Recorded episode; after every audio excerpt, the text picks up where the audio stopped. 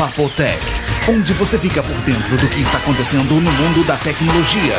E com vocês, João Roberto Gândara e Vinícius Lobo. Olá. Papotec, episódio número 19.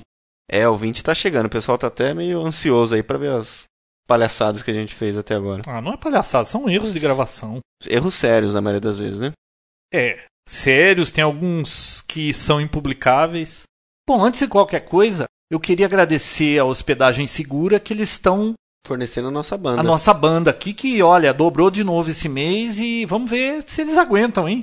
É. Só um provedor como a Hospedagem Segura para aguentar uma banda dessa, né? Pois é, Já coloquei o banner lá no site, viu? legal. Nós vamos ter uma vinheta daqui a alguns episódios. Apropriada, né? E aí, essa semana foi mais animada do que a passada? Nossa senhora, semana. O que não aconteceu na última, aconteceu nessa. Essa semana foi boa. O que, que você conta de novo pra gente, Vinícius? Conta você primeiro, do Mercado Livre. Então, eu vi uma notícia de que o Mercado Livre lucrou nos últimos 12 meses na América Latina 600 milhões de dólares. Sendo Caraca. que 50% disso foi no Brasil. O Mercado Livre atua o quê? América Latina inteira, É, né? América Latina. 50% Brasil. 50%, 300 milhões de dólares no Mercado Livre. Puxa, Aqui no Brasil. E você viu que eles subiram de novo o preço? Nossa! subiram, não? Subiram. No virada do ano parece que teve um Não, desconto, aumentou um monte de coisa. Eles tiraram de um lugar e puseram mais Ah, no bom. outro. Putz, esses caras estão ganhando muito dinheiro.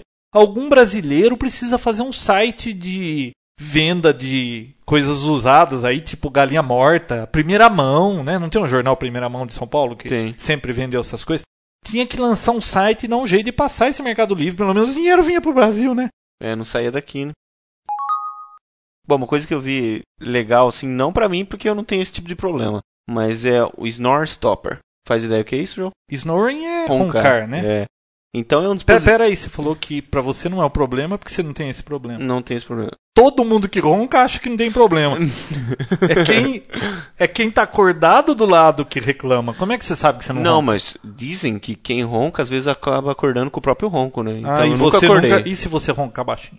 Aí não é um problema, né? Roncar baixinho não É, incomoda. mas incomoda quem tá do lado. né? Pois é. Então, saiu um, um dispositivo novo que parenta ser um relógio. O cara problema coloca isso no pulso, tem um microfone que ele detecta a frequência de um ronco, e assim que detecta, ele solta microchoques no pulso da pessoa e incomoda como se fosse uma pessoa chacoalhando a mão dela. Aí para de roncar. Não, não que ela pare de roncar, ela se sente incomodada com isso e muda de posição.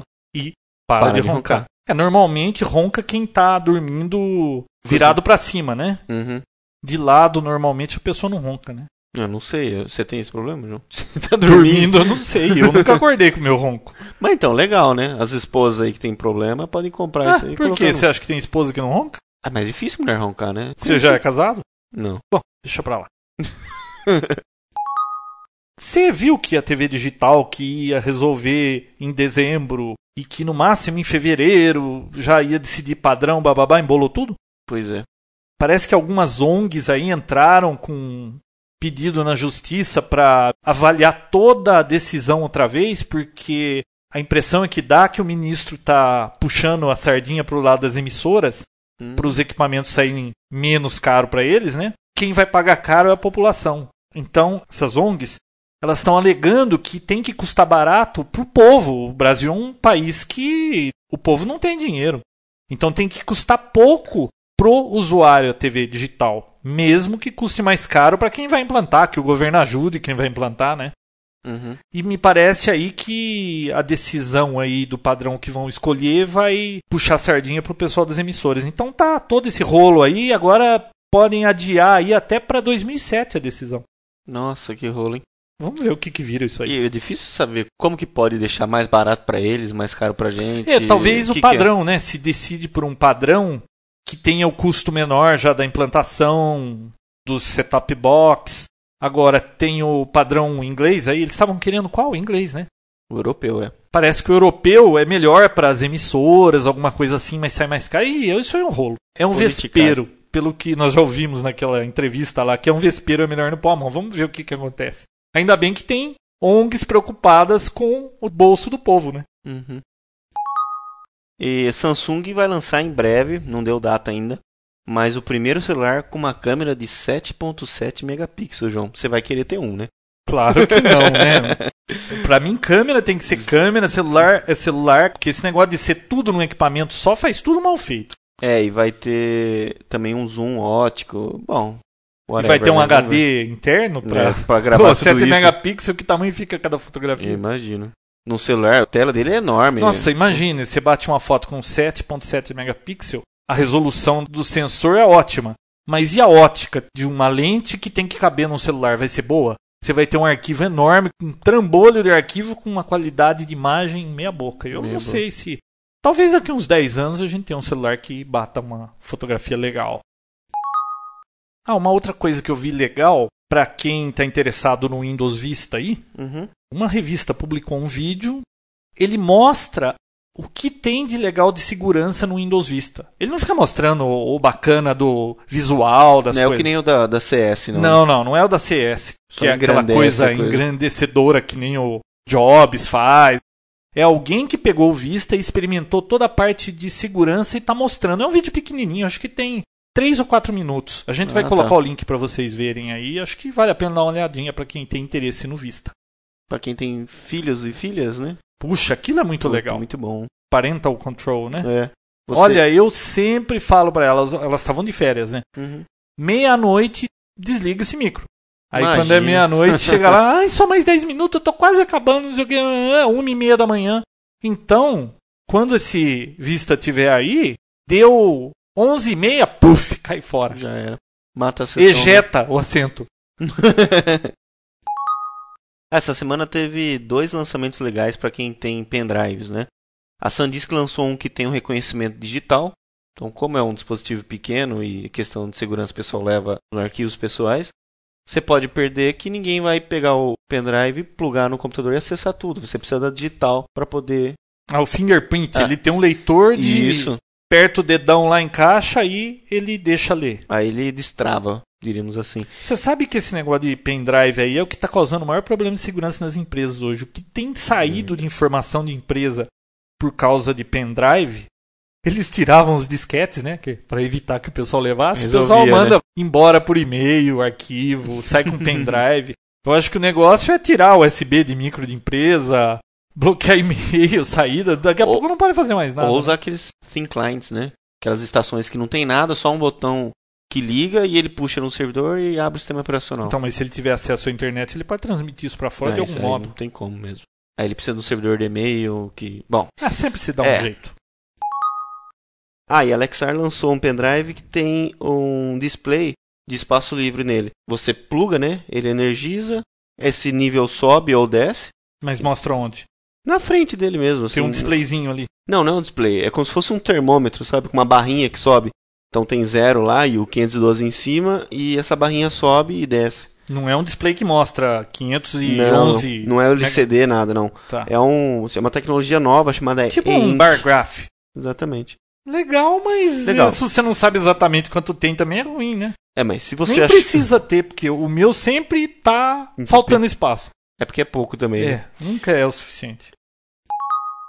Se você achou isso inútil, inútil é um novo HD que a Western Digital lançou, que foi o primeiro HD com uma janela de policarbonato que você consegue ver lá a cabeça, o, o disco girando, a cabeça andando lá. E Inútil, né? Mas É. é, legal. É. é legal, mas não, mas deve ter algum motivo pra eles fazerem isso. E serve pra quê? Então, para essas máquinas que o pessoal adora, com acrílico, com LED dentro piscando. Ah, tá. Você põe o sim, HD lá aberto. Visual só, É, vê só lá visual. o disco virando. É. Bom, não achei assim isso lá muito importante. Pois é, Quem não, que vai mas- comprar uma HD deve ser mais caro até por causa dessa Ah, janela. deve ser mais caro, claro. Com certeza. Você vai comprar um? Imagina. Você não Tudo vai fechado. pegar e ficar olhando aqui do girando assim, virando o olho assim, Não, acompanhando o é. giro do HD? Ah, quem sabe dá pra ver o que tá escrito no HD, né? É.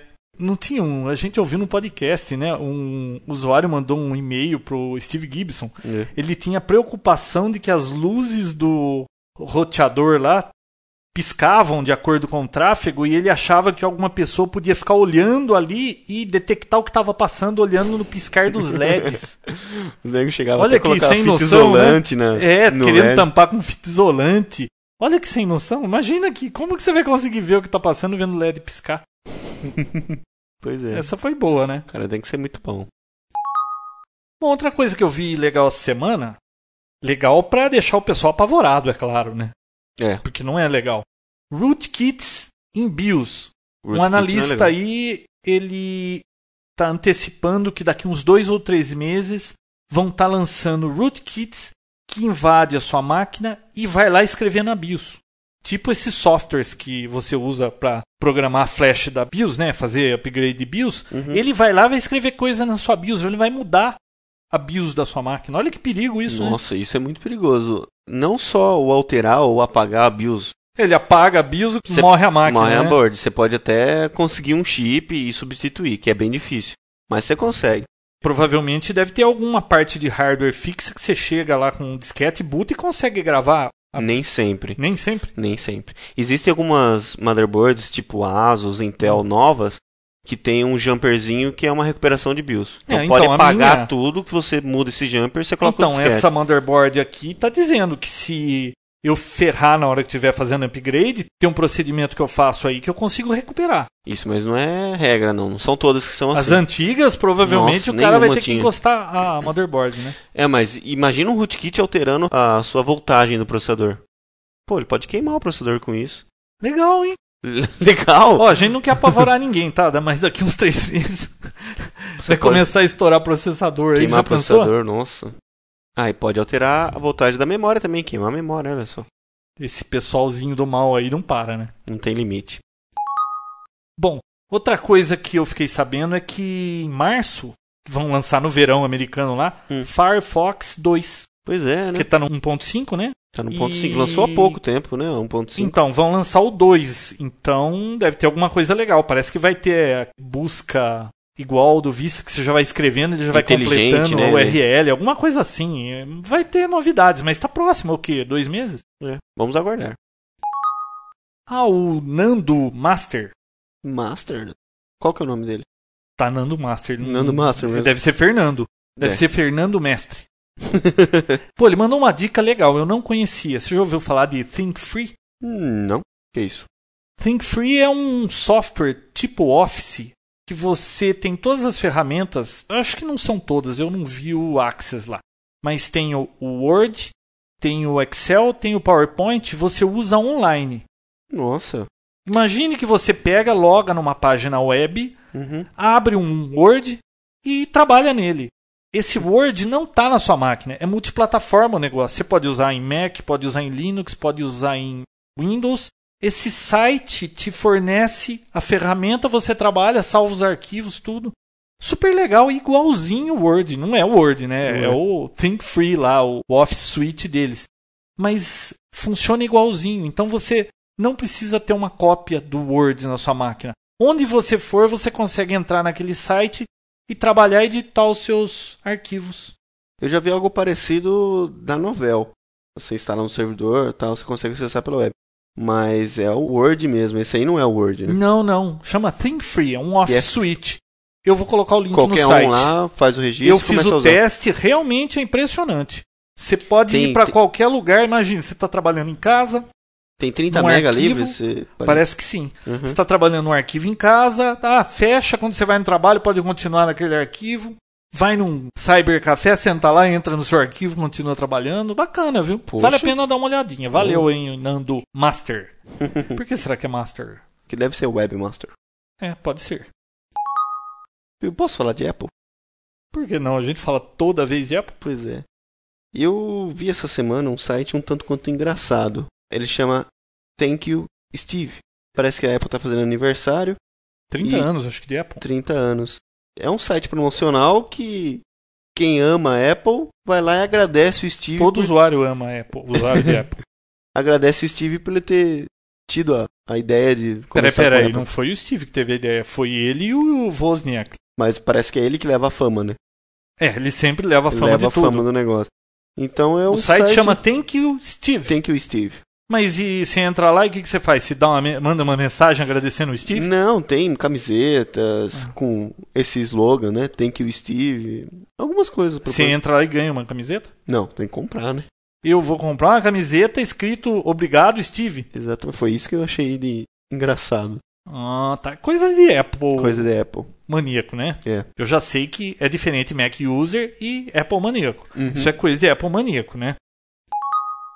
Agora, eu vi uma outra coisa interessante desse negócio de Apple, Steve Jobs, Bill Gates. Você sabe que a impressão que eu tenho é que o Steve Jobs ele é super simpático, ele faz aqueles demos maravilhosos que tudo roda numa velocidade lá nas apresentações da Apple, todo mundo aplaude, todo mundo gosta. né? Eu assisti o vídeo do Front Row, achei muito bacana. Você fica assim envolvido. Ele, ele é uma pessoa assim que empolga, né? Ele fala empolgado das coisas, mais ou menos que nem eu. Mas ele. É o típico quando você Eu termina... sou empolgado, mas o cara lá convence milhares, né? É é coisa que quando você termina de assistir um vídeo dele, você para e pensa, putz, Apple vai dominar o mundo, né? Não, você fala assim, como é que eu vivi até hoje sem aquilo, né? Exatamente. Porque ele vende a maçã. Agora, eu vi um artigo de um cara aí de uma revista. A gente vai colocar o link aí no Papo Tech. Ele fez uma colocação muito interessante. Quem que é o vilão e quem que é o mocinho nessa história de Apple, Microsoft, Bill Gates e Steve Jobs? Olha o ponto de vista dele.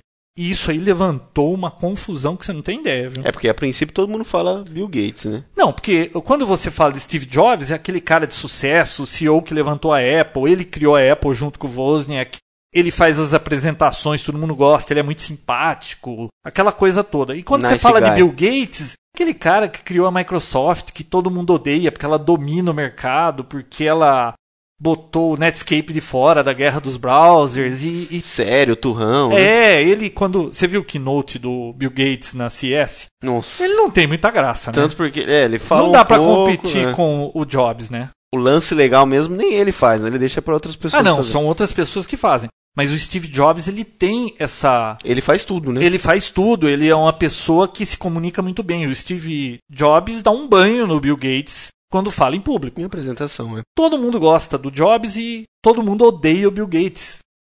O ponto do cara é o seguinte: o Bill Gates, quanto mais dinheiro ele ganha, mais ele doa. Você sabe que o Bill Gates e a esposa dele são engajados nessas coisas de caridade, estão sempre fazendo doações para institutos de pesquisa, doam muita coisa para a África, dinheiro para programas de saúde, ele tem institutos para desenvolver vacinas para AIDS, ele aplica dinheiro em tudo quanto é coisa, doa bilhões e bilhões do que ele ganha. Por isso que ele saiu na Time junto com a esposa e o Bonovox lá, o, É. do YouTube, Uhum. porque Personalidades do ano, né? personalidades do ano. Esse Bono, ele tá lá porque ele também é muito engajado com essa coisa de caridade, embora a coisa dele seja divulgação, não tanto dinheiro quanto o Bill Gates. Ele é um ativista, né? Um É.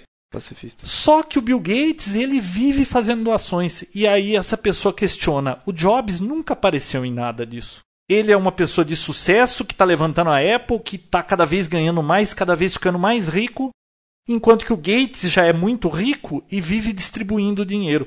E aí ele pergunta no fim: quem que é o vilão e quem que é o mocinho?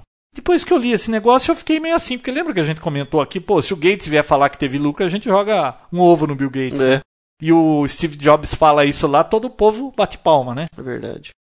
Então foi um ponto de vista muito interessante esse dele.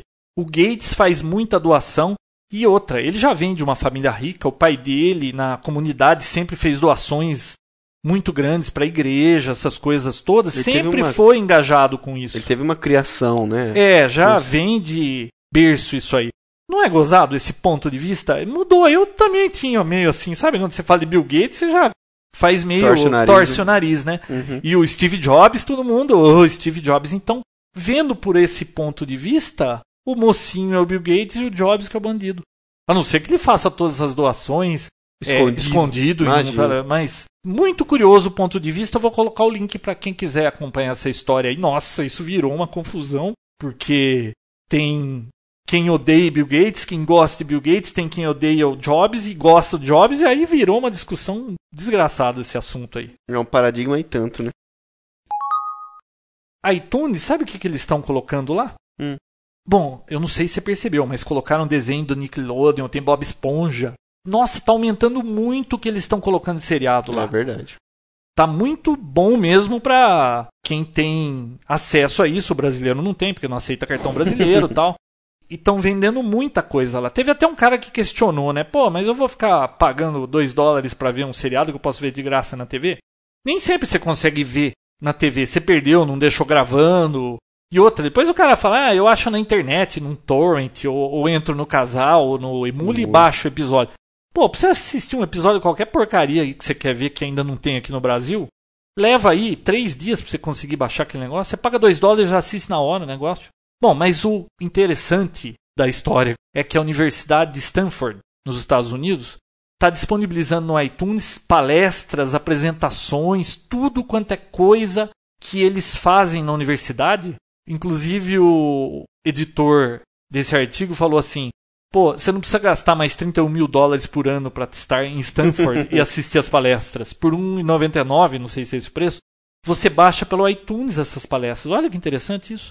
É, eu vi algo parecido da Oxford, tem um podcast, é um professor de química lá, que ele fica dando as aulas que ele dá na faculdade num podcast. Olha, do jeito que a coisa vai, daqui a pouco, qualquer um que mora atrás de uma pedra pode ter um doutorado em Stanford, né? É verdade. Tá ficando muito interessante. Em que época a gente tá vivendo, não? Poxa. Bom, acho que chega de acontecimentos da semana, né? Tem mais coisa, mas aí não cabe, não dá para fazer o É, episódio. tem que fazer um episódio só Vamos disso. pro Hum, PC saudável? Vamos sim. Mantenha seu PC saudável com as dicas e truques do Papotec. E aí, Vinícius, o que, que você vai contar pra gente hoje no PC saudável? Bom, hoje o PC Saudável vai ser sobre notebooks. Dicas e truques para quem tem notebook. Ou quem vai ter um dia. Mas vão ser dicas de qual eu devo comprar, não. Vai ser. que eu acabei de perguntar É, pra ele você, per- né? Ah, Você tem uma dica pra me dar que eu quero comprar um notebook? não, é- vai ser dicas para. Como se eu fosse ouvir, né? Eu vou querer tudo do jeito que eu quero e. Não, manutenção diária para que você tenha um notebook saudável. Então vamos lá. O que, que você vai contar em primeiro lugar? Não, a primeira coisa para quem tem notebook, uma grande dificuldade é como limpar aquilo lá. Que produto que eu uso, o que, que eu passo na tela, o que, que não Limpeza, você fala limpeza, limpeza mesmo. mesmo, sujeira, porque Não é limpar o HD, dar uma não, não, faxina nos bits. Não, limpeza física, porque Hum. por ser um produto pequeno, cheio de dobrinhas, de buracos, tal, é, ele suja muito, né?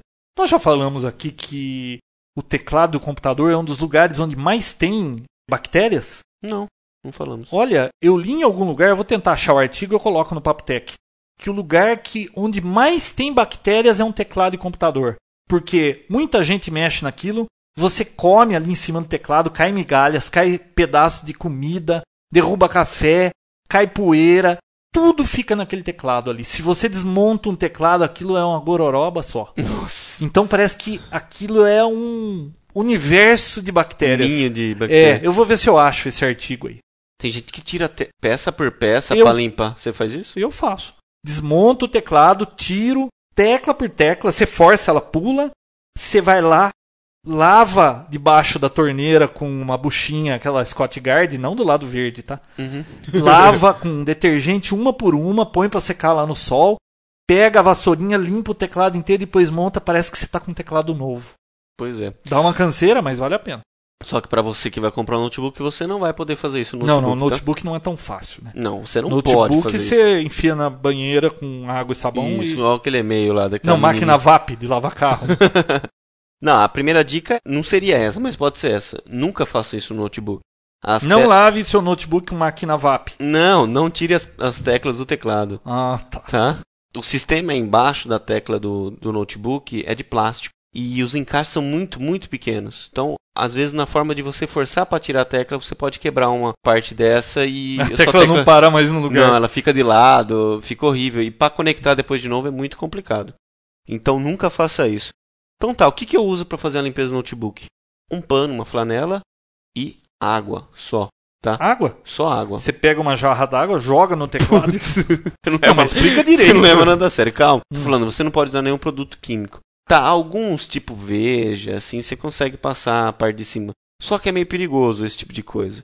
Eu- mancha a tela, isso. Veja, será que Mancha. mancha a tela de notebook? Mancha. Mancha. Uhum. Então, Ah, Hum. Scott Guard, aquela buchinha aqui de um lado é amarelo, do outro é verde. O lado verde com sapólio passar no display nunca. nunca, de jeito nenhum, risca, né? Além de. já. Porra, João. Tá, vai Leva continuar. a sério o negócio. É, então, e principalmente no LCD, tá? Muito cuidado ao limpar o LCD. Porque... LCD é só pano com água úmido. Isso, por... e o algodãozinho, tá? Você pode passar um pano com água úmido e depois você passa um, um algodão só pra tirar o.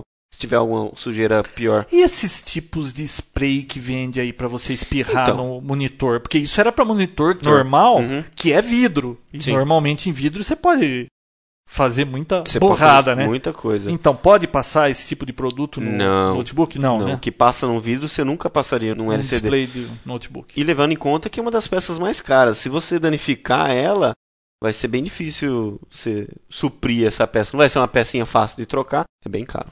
E que mais? E, claro, passando um pano úmido em cima do teclado, depois um pincel de cerdas macias, ou se não tiver uma escova de dente velha e bem macia, para passar nas frestas do teclado, para deixar bem limpinho. Acho que até antes de passar o pano úmido, né?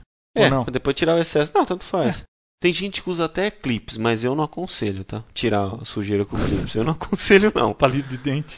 Nossa, Não é uma gafe, hein? Limpar notebook com clips é uma gafe que nem chegar no restaurante e ficar palitando o dente com palito de dente. é né? verdade. Não façam isso. De Palito de dente, como disse a Nara Leão, que escreveu isso em algum lugar. Nem no banheiro com a luz apagada. Nossa! Tamanha gafe que é limpar dente com palito de dente. Poxa. Falando de produto químico de limpeza de notebook, uma vez eu vi um cara limpando. Eu não sei, ele misturava, ele falava, ó, eu misturo aqui veja com querosene, não sei o que lá. Só que pra PC, que é metálico, é uma tinta, não Ah, sei, sabe é uma... como que eu limpo o PC? Hum. Com veja. Não veja, Eu tranquilo. passo veja, buchinha, tudo fica limpinho. Não, aí é depois eu passo um pano úmido pra tirar aquela grosma que fica com veja, né? Mas é metálica, É. a tinta é metálica, não é uma tinta pra plástico, é uma tinta Às metálica. vezes eu mas- desmonto, eu tiro o motherboard, vou com o aspirador, limpo tudo, dá uma geral. Eu fiz isso há pouco tempo aí. Então, esse cara ele usava pra PC. E não sai, né? PC é bem mais robusto, né? Ah, Então- sabe o que eu faço antes? Antes de começar esse processo de limpeza do PC, desculpa estar falando de Não, PC. tudo bem. É, eu tiro a tampa, eu vou lá fora, pego meu aspirador de pó, Hum. encaixo na traseira dele, aí ele fica soprando o ar. Aí eu sopro toda aquela poeira que fica acumulada lá dentro, voa tudo aquilo, aí eu venho com ele aqui, aspiro, limpo Ah. tudo bonitinho e tal. Legal. Então, esse cara, ele limpava os PCs com esse produto que ele inventou, misturando tudo. Como é que você falou? Álcool, Veja, com querosene, com... e depois jogava fósforo aceso. Não. Aí ele falou, não, não, vou limpar o notebook isso aqui.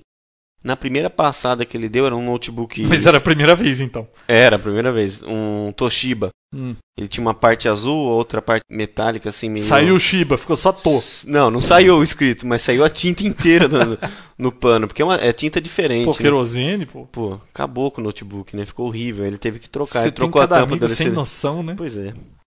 Então, bom, essa é a primeira dica. Outra dica: baterias, tá?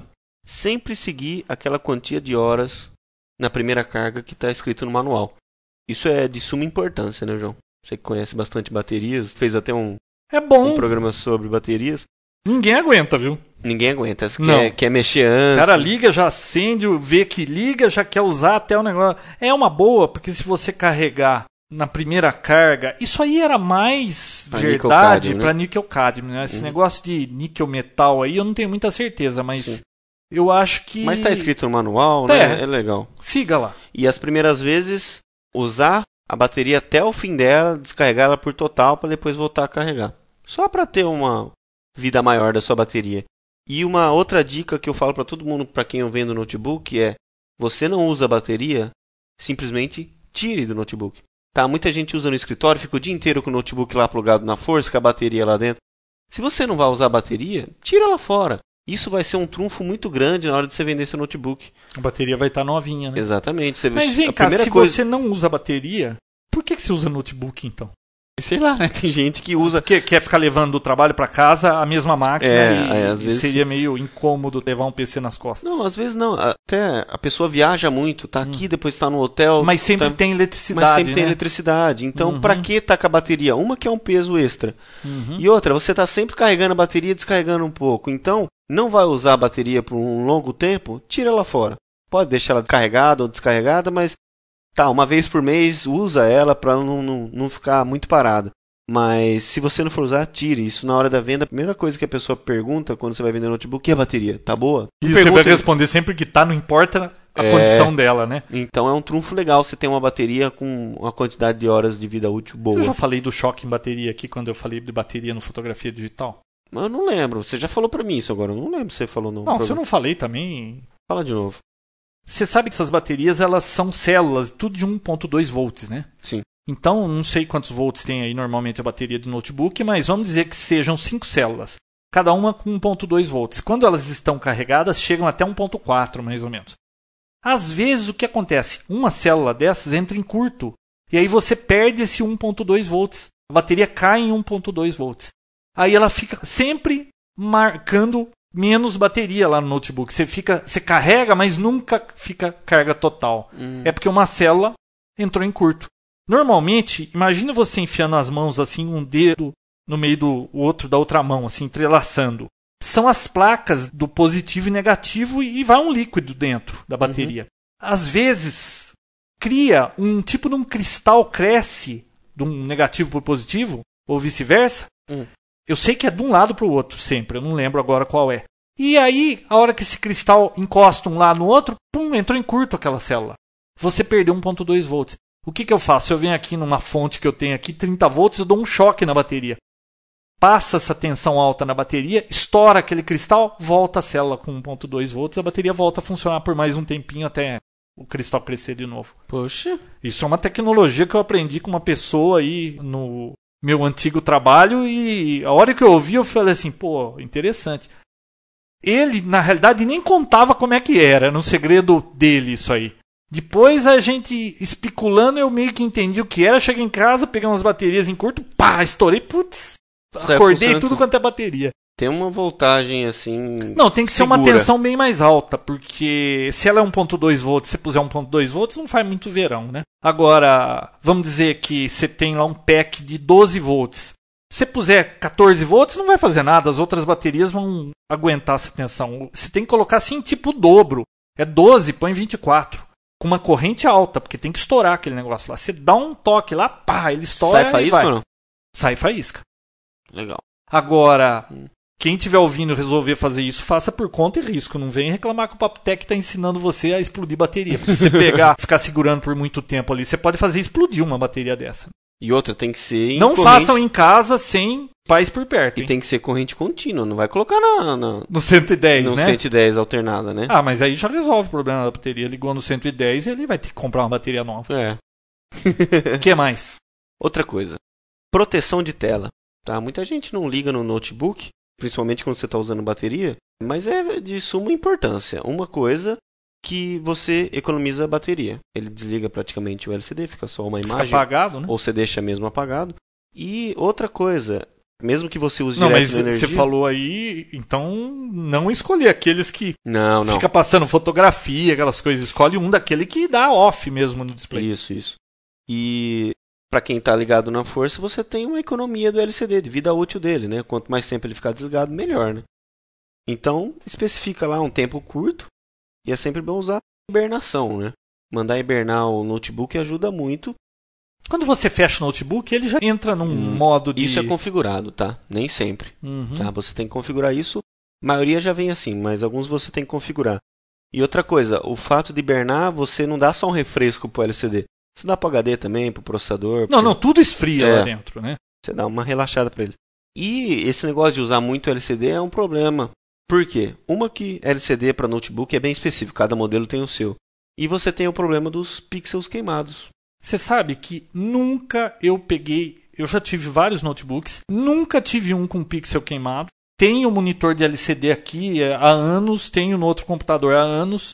Nunca tive um pixel queimado. Já viu o pixel queimado? Já, um amigo meu tinha um ThinkPad que tinha uns 14 e o negócio estava crescendo, sabe? Aquele, É, parecia ele- que pegou uma bactéria lá, o negócio ia piorando cada vez mais. Não, isso acontece muito até em notebooks e, e LCDs novos, tá?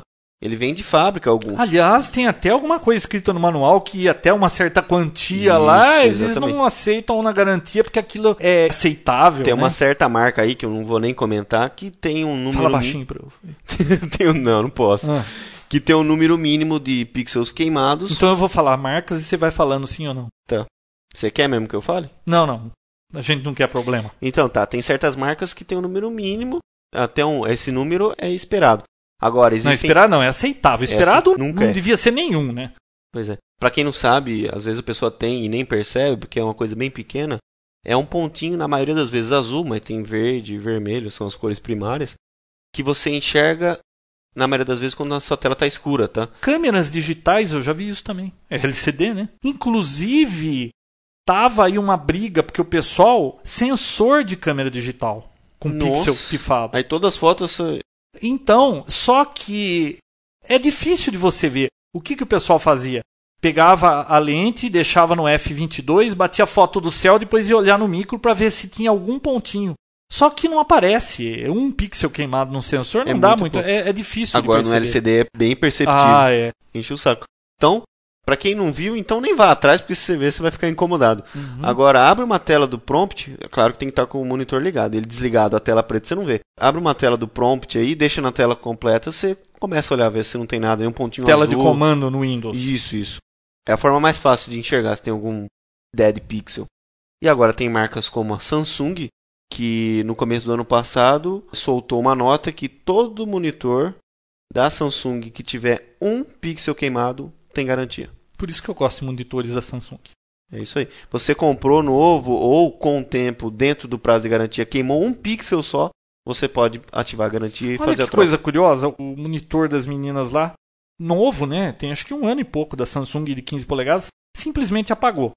Só que apagou e você vê que a imagem está lá no fundo. A lâmpada apagou. Uhum. Tem três anos de garantia. Você acredita que não tem peça para aquilo e vão me dar um monitor novo? Pô, que chato, né? É, eu gostei, mas é, parece que quando entrou já estava meio saindo de linha, não tem peça, deu PT. Monitor novo. E te deram a opção de pagar a diferença, pegar um 17 também? 17 polegadas, vou pegar um 17. Tá certo. Gostei. Beleza, outra dica são os mouses. Existem três tipos de mouse para notebook. Trackballs, que é aquela parece um mouse de ponta cabeça, que é uma bolinha que você girando. Ah, mas isso nem bem antigo, mais, né? é, bem antigo. O touchpad, que é aquele quadradinho que você passa o dedo em Que é cima, o mais comum, né? mais comum. E os pointing sticks, que foi lançado pela IBM, que é aquele Pininho no meio do teclado lá. Duro é. pra burro. Você sabe que do trackball foi pro point stick, que é aquele pininho. Mas sabe por que o touchpad substituiu ele tão rápido? É que Hum. tem notebooks que tem os dois, né? Por causa das mulheres, você acredita? Por quê? Que a unha da mulher impossibilita que ela use aquele mouse ah, no meio do teclado. difícil. Exatamente. Interessante, É né? interessante. Então a dica qual que é? Qual é o melhor dos três? Nenhum. O bom mesmo é o velho mouse conectado, né? Exatamente. Hoje você tem uma infinidade de mouses que são sem fio, que são Bluetooth. Você só pluga um dispositivinho atrás na USB e fica com o mouse do lado. Olha, por mais que você tenha habilidade nesse mouse de notebook, você nunca vai igualar um mouse externo. Sabe uma coisa que eu tinha no meu notebook que eu gostava muito e eu percebia que ninguém quase usava aquilo? Esse touchpad. Muitos notebooks permitem isso. Uhum. Você configura para que o lado direito, o canto direito, seja a barra de rolagem. É. Ao invés de você ir com o mouse em cima com a setinha na barra de rolagem, dar um toque e vir rolando aquilo, você passava no canto direito desse touchpad, o dedo ali já seria a barra de rolagem, ele já vai para cima e para baixo. Vários notebooks permitem isso. É, inclusive o- os mais novos da HP tem até uma linha assim no canto, embaixo, Indicando que é a indicando barra. que você pode passar o dedo lá. E tem uma técnica também, para quem usa muito, que você usa dois dedos ao invés de um só. Você começa com um dedo e você tira esse e já põe o outro lá em cima, no outro canto do touchpad. O mouse que está indo devagarzinho, ele já pula lá em cima na tela. Então, às vezes, você consegue ir de um canto ao outro da tela sem ter que passar o dedo duas vezes. Né? É, mas o legal é o mouse É, O mesmo. mouse externo é a melhor coisa. Outra dica: drivers. Muito cuidado ao querer trocar o sistema operacional do seu notebook, tá? Hum, Nem. O que foi? Tem eu experiência tenho disso? experiência com isso. É. Nem sempre o notebook possui drivers compatíveis com todos os sistemas operacionais. Geralmente eles são criados e saem de fábrica para rodar aquele sistema operacional único e exclusivamente. Por isso que eles saem com aquele selinho e já vendem com o sistema operacional instalado. Sabe qual é o furo que eu já entrei com uma história dessa? O que, que você já fez? Um amigo chegou aqui com o notebook dele que ele comprou novinho, ele trouxe de fora, tudo com Windows XP, isso no começo do XP, né? Uhum. Em inglês ele queria em português. Hum. E ele disse que ninguém conseguia instalar em português para ele. Você foi lá e instalou um. Não, aí eu comprei a briga, né? Falei, como ninguém consegue? Não é possível que não consegue. Nossa senhora. Deu problema? Não, eu consegui porque depois eu comprei a briga de teimoso, mas olha, eu, devia ter ficado de boca fechada. Mas olha, pra quem tem XP e às vezes o trabalho precisa que seja o 98, alguma coisa assim, você vai encontrar problemas, porque drivers pra isso vai ser bem complicado. É porque a placa de vídeo é a que o fabricante colocou lá, de som é o que o fabricante colocou lá. Já é tudo é tipo um Apple, né? É, É, quando você exatamente. compra um notebook, é bem parecido com um Apple. É tudo configurado já para o sistema operacional. Rodar daquele jeito, né? Então, mas é, os drivers já são todos os drivers certos. Não é esperado que você vai enfiar outro driver de outra coisa ali. Então, o notebook é bem assim: é, você compra e morre com aquilo. É. O máximo que você vai trocar é HD, memória, só isso. Outra dica, AC adapter. Cuidado, nunca troque o seu AC adapter, não é porque o seu, seu vizinho do, do escritório lá tem um que você esqueceu na sua casa, você vai pegar ele vai lá e plugar. empresta o dele. Nunca faça isso, você pode torrar ele. Tá? É, porque cada um deve ter uma tensão diferente de operação, né? É, os AC adapters não seguem padrão nenhum, tá? Ah, Mesmo- uns positivo é invertido Não, negativo. não só isso. A tensão varia, Varia muito. muito. Isso. Mesmo da mesma marca, você tem assim tensões totalmente diferentes. Eu já vi um notebook que o pino era triplo e um era terra, o outro era uma tensão e o outro era outra tensão. Parece que era uma tensão pro LCD e outra pro notebook. Muita loucura, Nossa. sabe? Ou para bateria e outro para É. poder ligar ele. Então, nunca brinque com um AC adapter. E se você precisar comprar um, caso o seu tenha queimado, olhe bem certinho as especificações para ver se você consegue algum de terceiros ou compre o original mesmo. Mas vai pagar caro, viu? Bom, mas aí se você pifou o seu, aí você descobre qual é a tensão que o notebook Tem escrito usa. atrás. Não, tá escrito Tá atrás. escrito, vê a tensão, vê a polaridade do pino e tal. Aí você arranja um, corta o cabo lá, põe o mesmo conectorzinho, dá um jeito. Né? Mas não vai plugando qualquer um que você vê na, na frente, não. Precisa ver a corrente também, né? Que ele consome, né? Precisa ver se a, esse adapter que você está colocando vai aguentar o que aquele notebook consome. Tem a pinagem, tem a tensão e tem a corrente que tem que observar. né? Uhum. Outra coisa, maleta, tá? Nunca transporte seu notebook sem ser dentro de uma maleta. Hoje em dia. Eu diria até mais. Nunca transporte seu notebook numa maleta. Em uma maleta? Por quê? Porque é muito complicado. Você chama atenção que você está com o É notebook. isso que eu ia falar. Hoje em dia tem várias maletas bem discretas e maletas que simulam maletas de executivos, só que tem um um lugar certinho lugarzinho ali. pro notebook. tá? já que segura. Não, eu digo isso pela experiência que eu tenho em fotografia.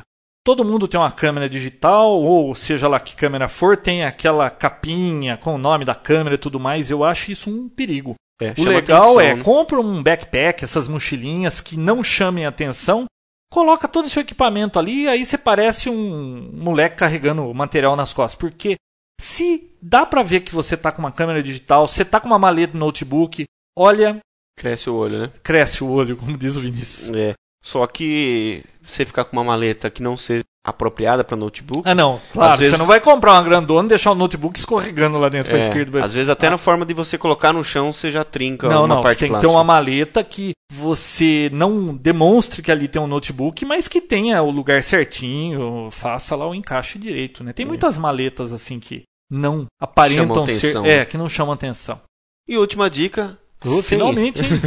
senha. Como você tá com esse negócio de lá pra cá toda hora dentro do carro, você às vezes pode até deixar dentro do carro, que é um erro, roubam o seu carro, você tá com todas as informações às vezes da empresa, de... Putz, você viu essa notícia dessa semana? Qual notícia? Que um banco americano, o notebook do Diretor do... Não, não era diretor, de um funcionário foi roubado no carro, continha informação de 268 mil clientes, Social Security, que é o RG brasileiro, nome completo, endereço, informações e contas, 268 mil. Olha que gafe. Então não esqueça... Como é que um funcionário do banco anda com notebook com tudo isso assim larga no carro? Ah, e também uma empresa qualquer aqui, você usa, né? Informações que são sigilosas, né? Então sempre deixar o seu notebook com uma senha de BIOS, que é aquela senha, quando você liga o computador ele pede essa senha, para que ninguém mexa enquanto você não está na sua mesa, tá?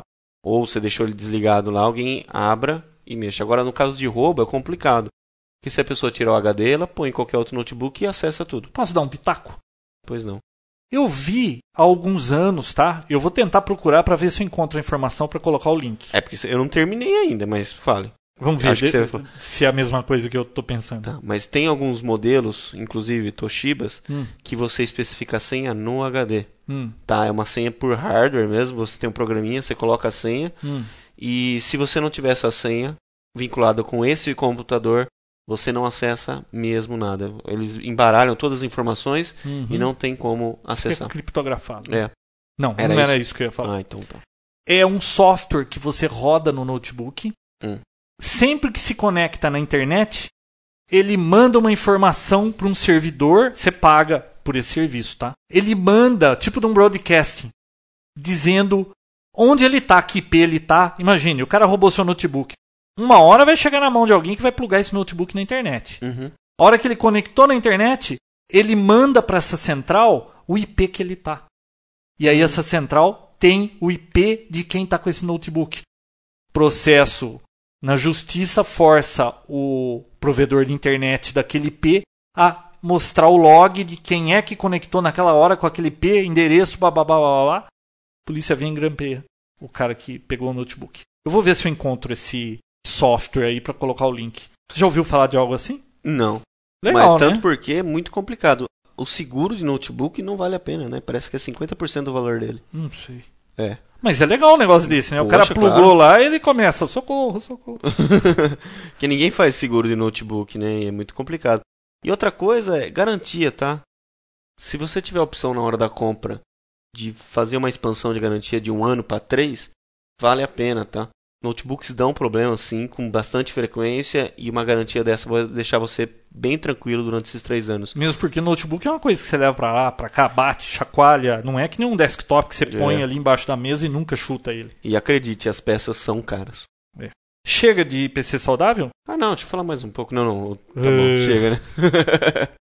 Nós combinamos um tempo aqui pra você falar de PC saudável e, como sempre, você estourou, né? Pois, Não, não é sempre, é só É. a última Ele tá sete descontando aquele fotografia digital lá que durou o programa inteiro. vezes. Só das últimas 18 vezes que eu estourei o tempo. Tá. Vamos pro fotografia digital? Vamos lá. E agora, fotografia digital Papotec. Informações sobre equipamentos e dicas de como fotografar melhor. E sobre o que será? Penning. O que seria penning? Panning. Penning, panning. É. Que seja, eu não sei que palavra seria em português pra isso, tá? Tá. Eu vou colocar uma foto de exemplo no site do Papotec. Sabe aquela foto que você pega a pessoa passando assim? Imagine uma pessoa num skate passando na sua frente. Você pega a câmera, acompanha, bate a foto e o resultado é a pessoa em cima do skate, nítida e o fundo todo riscado que dá a sensação assim, dá a impressão de né? movimento. Tem bastante em automobilismo, né? Isso, carro de Fórmula 1 que passa, o cara pega a câmera, acompanha, você vê todo riscado o fundo, dá a impressão de velocidade. Eu já fiz uma foto dessa também no carro. Eu sentado no banco do passageiro, fotografei um amigo que estava atrás e ele estava parado para mim, mas o fundo estava correndo, então ficou aquele fundo riscado e ele nítido. São fotos que ficam assim, dão um, Um efeito legal, né? é uma foto mais criativa, né? Então, como é que faz essa técnica?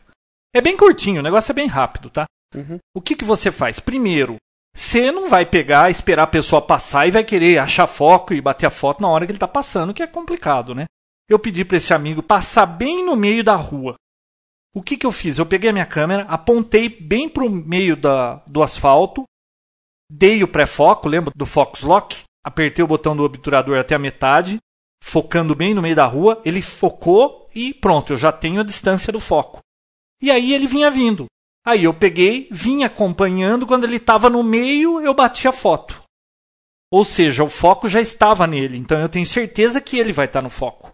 O fundo não me interessava muito. Sim. Aí eu fui olhar a foto, estava perfeita. Ele em foco, o fundo em foco, tudo perfeito e não ficou o efeito que eu queria.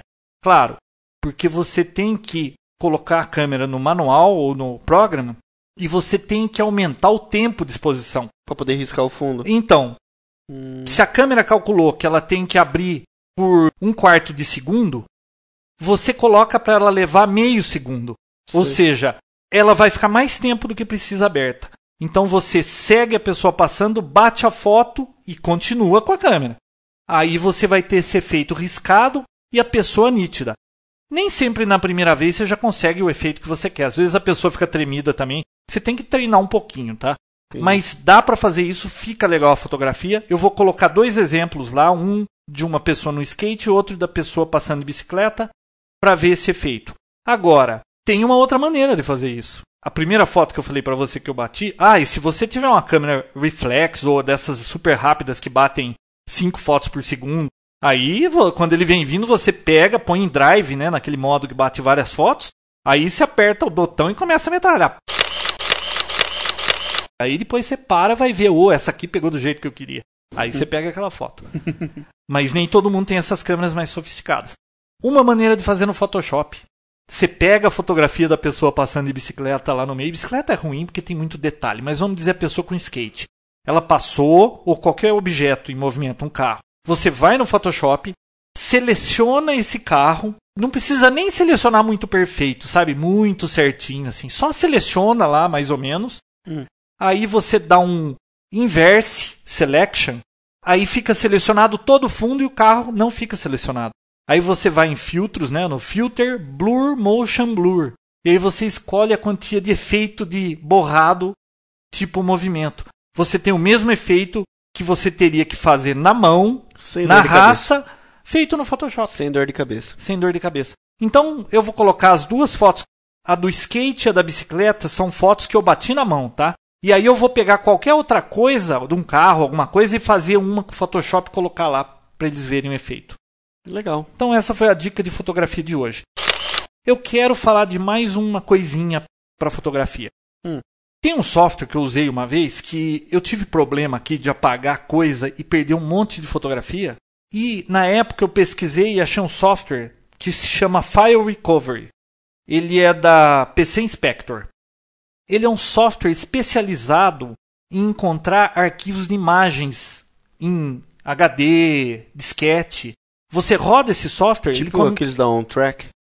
Sim, mas esse aí ele recupera específico, qualquer né? coisa. Ah, esse tá. aqui ele procura fotos. Sim. Então, ele sai buscando tudo que ele acha que é fotografia. Pode estar destruído o- a tabela, tudo. Ele encontrou um arquivo que ele vê que o padrão de gravação Segue da fotografia. segue da fotografia, ele recupera aquilo. Às vezes você recupera uma fotografia tipo 80% da fotografia Ah, tá. e você ainda consegue usar para alguma coisa, né?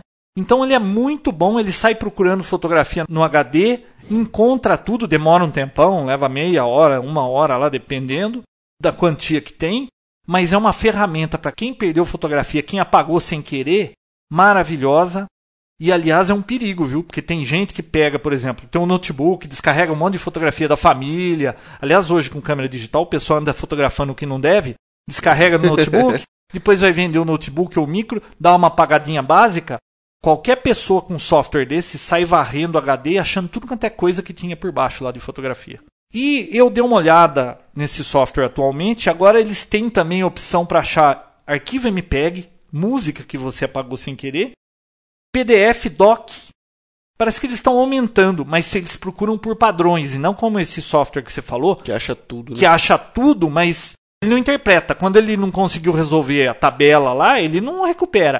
Esse não, ele vai lá, ele tem suspeita de que aquele arquivo é uma música, ele consegue recuperar aquilo, nem que não seja inteira. Ele recupera aquilo e depois você vai conseguir tocar. Os fragmentos. Link lá no site do Papotec. Legal.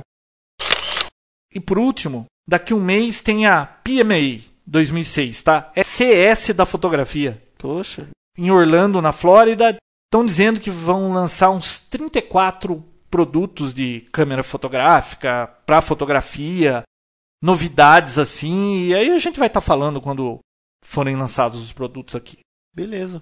tá bom? O fotografia digital foi bem curtinho, mas no próximo a gente vai falar um pouco mais, né?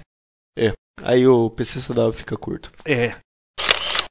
Bom, antes da gente finalizar o Papo Tech com um momento retrô, que pelo jeito o pessoal tá gostando, né? Na enquete Teve lá uma deu boa- mais de 80% que Teve sim, uma né? boa aceitação. Acho que eles fizeram isso pra não magoar a gente. Não, sei lá, né? Bom, mas tudo bem, então. Se eles falaram que gostam, a gente vai continuar fazendo. É. Eu mandei essa semana pro Slashdot o meu Frapper, né, a minha localização e coloquei lá. E eu sempre escuto o Slashdot. Essa semana eu estava ouvindo e escutei meu nome lá, eles agradecendo por eu ter colocado o nome no Slashdot. Então a gente vai fazer isso aqui também. Olha que legal que ficou. This is Slashdot Review for January 24th on the Tech Podcast Network. Hello and thanks for the additions to the Frapper map. J.R. Gandera in São Paulo, Brazil. Essa foi boa, né? Pois é. A partir de agora a gente vai estar sempre divulgando o nome das pessoas que colocaram a localização lá no Frapper. O que, que você acha, Vinícius? Eu acho excelente. Então, olha, a gente agradece o Marcelo Marçal, de Curitiba, Sim. o Ed Braca, de Salto, São Paulo, o Júnior Zapia, de Americana, e o Robson, também de Americana, o Diogo Oveiler. Você já teve problema com o nome dele aqui uma É. vez, né? Já tive. Lajeado, no Rio Grande do Sul. O Alfredo Barros, em Porto Alegre, Rio Grande do Sul também. O Daniel Passos, no Rio de Janeiro. A Guida, na Polônia. Nossa. E o Renato Pires, em Westchester, Ohio, Estados Unidos. Pessoal, obrigado. E quem não colocou ainda a localização, coloca lá no Frapper pra gente saber onde é que a pessoa tá que ouve o Papo Tech. Mas coloca direitinho, coloca o nome completo pra gente poder falar aqui, coloca a localização, né? Tem muita gente que não tá colocando a localização, ele fica no meio do mar lá, né? É, fica no meio do oceano lá. Lá perto da África. É. Bom, e uma outra coisa que a gente queria falar aqui é do fórum. A gente ainda não pesquisou direito aquele negócio do fórum no site Papotec, tudo, mas por enquanto o Orkut continua lá e perguntas, discussões. Aliás, às vezes saem umas discussões ferradas lá, né? Nossa, esse Que o Vinícius anda tendo que apagar coisa. né? Nossa, e Apple? É. Aquela discussão de Apple, Microsoft lá. Nossa, precisou apagar algumas Deu chabu, hein? mensagens porque o pessoal tava ficando. tava brigando lá, né? É. Bom, pessoal, mais uma coisa. Essa semana um amigo me falou que saiu um podcast novo. Chama Elas Pod. Exatamente. Ele me disse que saiu novo, bacana, que ele gostou e que elas haviam falado da gente lá. Eu falei, bom, vamos ouvir o que, que falaram da gente lá no podcast. E eu vou colocar aqui para vocês ouvirem. Vamos ouvir. É, e no Brasil tem aquela iniciativa do Papotec, né, Mila? Você que escutou o Papotec, o que, que você achou do, do, do, Olha, do pod? Eu achei muito simpático. ah, eles pulverizam uma série de informações na área de tecnologia. É o típico podcast que eu acho que Todo toda mundo pessoa que escutar, trabalha né? com web deveria ouvir para se informar, porque é necessário que a gente esteja antenado nas coisas que estão acontecendo. Eu, você sabe que essa semana eu estava dando uma olhada nos, nos top 10 eh, de podcast e tudo. Tem um, tem um site chamado Podcast Valley. Valley.com.com. Ele faz uma lista dos podcasts e eu dei uma olhada. O Papotec estava na, na posição número 89. Estava entre os 100 primeiros. Eu achei bem legal, assim. Bem é legal. muito legal, ainda mais Bem se legal. você pensar que ele é todo feito em português. Né? Ele é todo Então, feito em português. E se não me engano, o do, do Gui Leite também, que é guileite.com, é, acho que é ponto .com mesmo, né? Também estava bem posicionado nessa lista. Parece que é uma lista que as pessoas votam para dizer, para dizendo se é legal ou não, e aí o site vai, vai fazendo uma, uma, um rating, né, uma qualificação desses sites, etc e tal. E eu estava olhando assim, por acaso, comecei andando avante, assim, passando para frente, e estava lá o Papotec na 89 posição, é que é bem legal, né? É, chega até a dar orgulho, né, Ah, é. para nós brasileiros. Poxa, bem legal isso, hein? Agora eu vou falar do que eu ouvi do podcast, porque óbvio, eu fui ouvir o podcast todo, né? Ela já tem quatro episódios, eu ouvi de trás pra frente. Sabe por que, que eu fiz isso? Porque todo podcast, o primeiro é meio esquisito. Você já viu o nosso Nossa. hoje? Eu não consigo ouvir o nosso Eu primeiro. também não. É meio estranho. Primeiro a gente sempre tá mais amarrado, tudo. Eu falei, não. Então, elas falaram da gente no primeiro episódio, eu escuto depois. Eu vou ouvir primeiro o terceiro, que tinha saído o terceiro. Ouvi o segundo, aí depois eu fui ouvir o primeiro. Melhora muito, sabe? Muito bacana. São duas meninas falando de tecnologia, o que melhora muito. A gente só tá acostumado a ouvir marmanjo falando de Nossa. tecnologia. A voz dela. Voz feminina é nossa. muito bom no mundo do podcast. É elas estão falando de tecnologia, elas são web designers, trabalham com esse tipo de coisa e elas falam de muitas coisas. É muito engraçado. Uma delas estava contando que queimou o cabelo lá Nossa, numa que caiu vela no vela, casamento. nossa. Muito engraçado, pessoal. Vale a pena dar uma conferida. Elas Pode, a gente vai colocar o link aqui. Duas mulheres falando tecnologia e o nome muito apropriado, né? Elas Pode porque realmente elas podem. É, exatamente. Eu acho que vai fazer muito sucesso. Eu escutei já todos e virei fã já também. Olha, muito bacana. Inclusive, elas deram a dica de um tal de Protopage. Protopage. Vou colocar o link aqui. Muito bacana, você faz uma página web muito fácil para quem não sabe fazer página web. E ela se propõe a dar muitas dicas assim dessa parte de web design, tudo. Falaram sobre spam no terceiro. Falaram. Muito completo, bem explicado. Olha, Mila dicas, e Alessandra estão de parabéns. São embora sim. uma esteja em São Paulo, outra em Ribeirão. São de São Simão, interior também. Como a minha família toda é Santa Rita do Passa Quatro, é vizinho ali, hein? Olha, esse pessoal gosta de podcast, hein? Pois é. E tem mais um que a gente queria comentar aqui, né, Vinícius? É o podcast do Marcos Lacerda, o podcast de variedades. Tá esse nome aí, mas ele tá até fazendo uma, uma promoção para quem der um nome melhor pro podcast dele, vai levar um iPod Nano, né? É, nossa, quem sabe um dia a gente possa É dar um iPod parecido. Nano aí de prêmio também, né? É, eu vou tentar, vou dar uma dica lá pra ele, quem sabe não ganha um, né? Aí se a gente ganhar um, você vai querer ficar pra você ou nós vamos sortear aqui no Papo Tech? A gente sorteia, né? É, porque você já tem um iPod vídeo. Para com Você isso. também, né? então, o podcast dele é muito legal, variedades mesmo, é bem variado, fala de notícias, fala de tudo. Inclusive de tecnologia. E ele falou do Papo Tech também. Vamos ouvir? Vamos lá. Vamos começar dando uma dica interessante a respeito de um podcast que já está bem avançado aí, já tem muito ouvinte, mas eh, apesar de já vir ouvindo ah, vir ouvindo falar muito bem dele há algum tempo, eu eh, eu nunca fui lá e realmente me subscrevi. E finalmente, recentemente eu me subscrevi e me arrependi de não ter me subscrito antes, né? Porque o podcast é simplesmente excelente. O nome dele é Papo Tech. Vocês encontram mais detalhes no www.papotech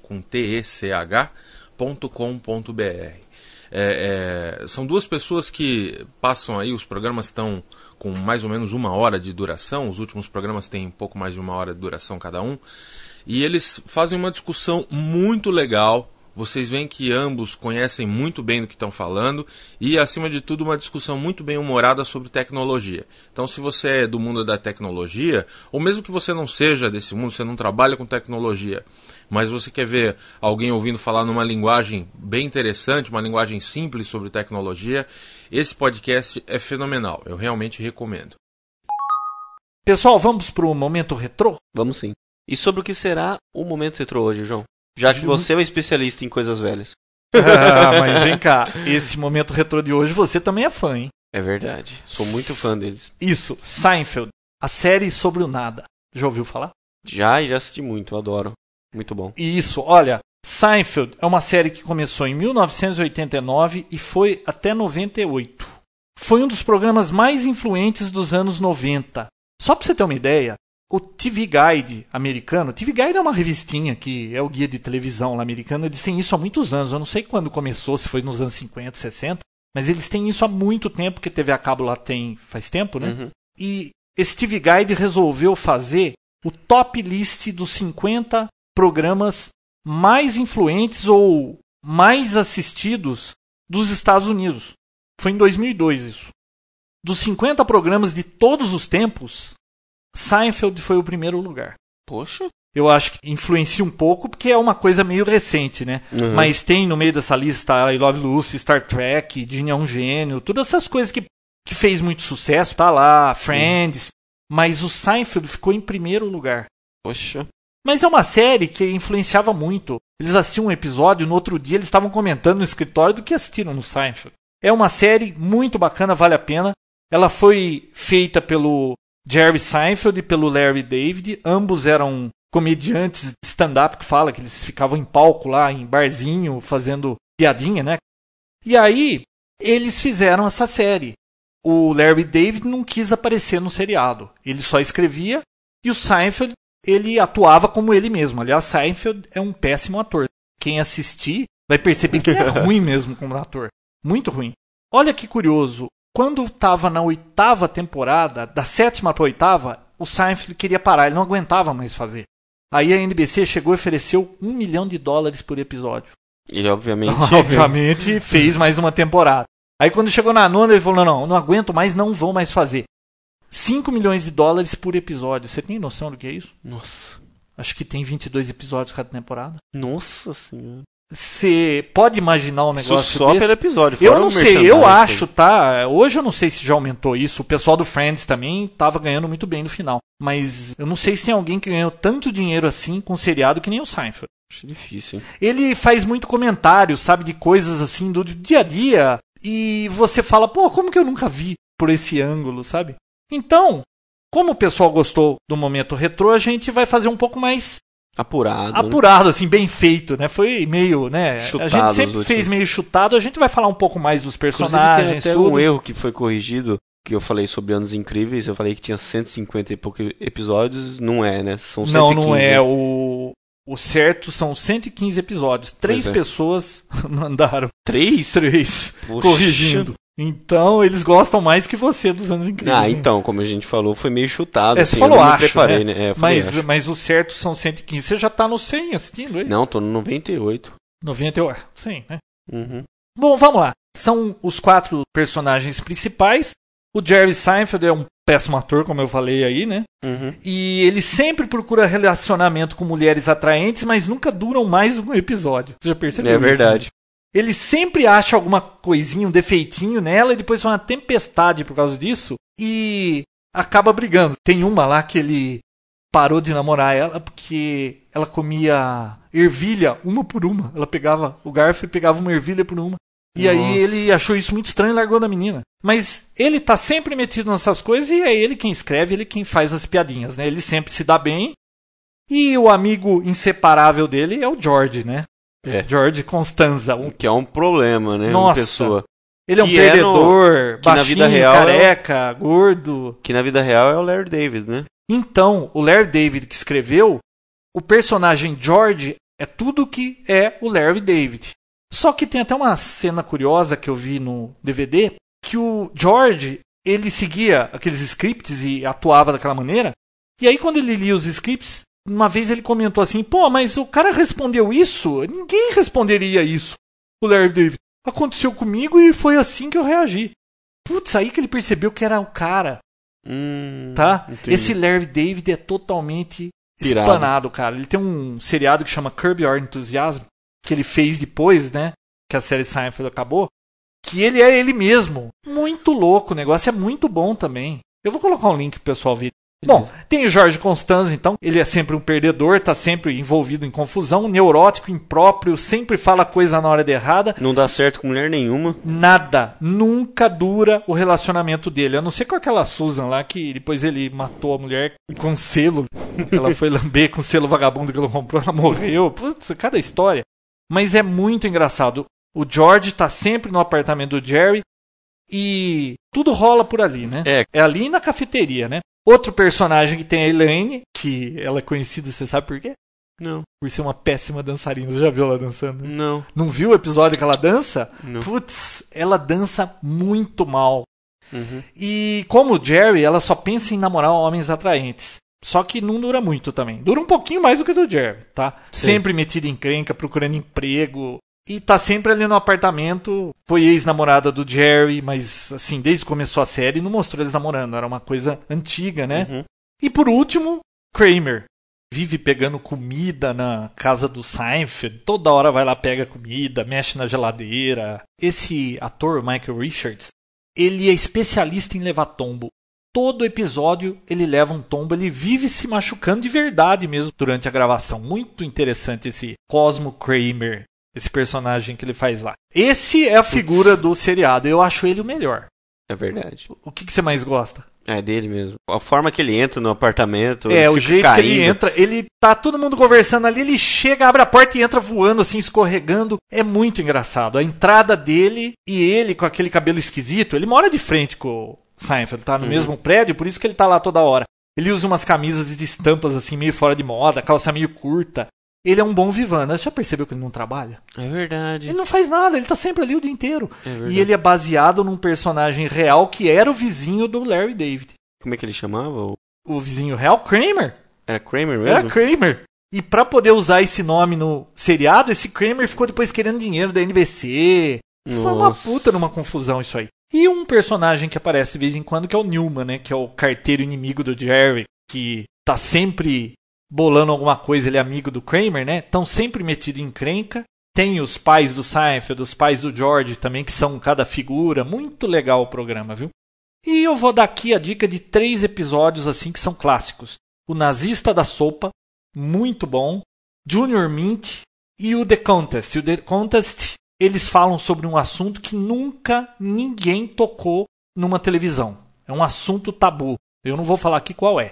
Vocês teriam que ver para saber qual é. E o legal é que no seriado eles contam a história de como é que o Larry David, que seria o George no seriado, e o Seinfeld conseguiram lançar um seriado na NBC.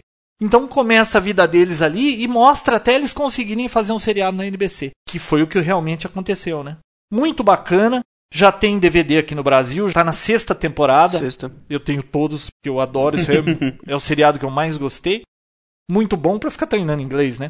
Quem gosta, tem todos os scripts na internet. Você procura, eu vou colocar lá o site, não precisa procurar, não. É. Todos os scripts, cada linha de fala de cada episódio. Incrível como tem fã de Seinfeld na internet. Tem uma comunidade Orkut de Seinfeld. Aqui no Brasil já passaram todos, passa na Sony, né? Acho que repete duas vezes por dia. Foram 180 episódios. O final é muito interessante. Então, o tema do. Seinfeld. Para encerrar o Papotec hoje. Obrigado por hospedagem segura pela banda do Papotec, que cada vez cresce mais.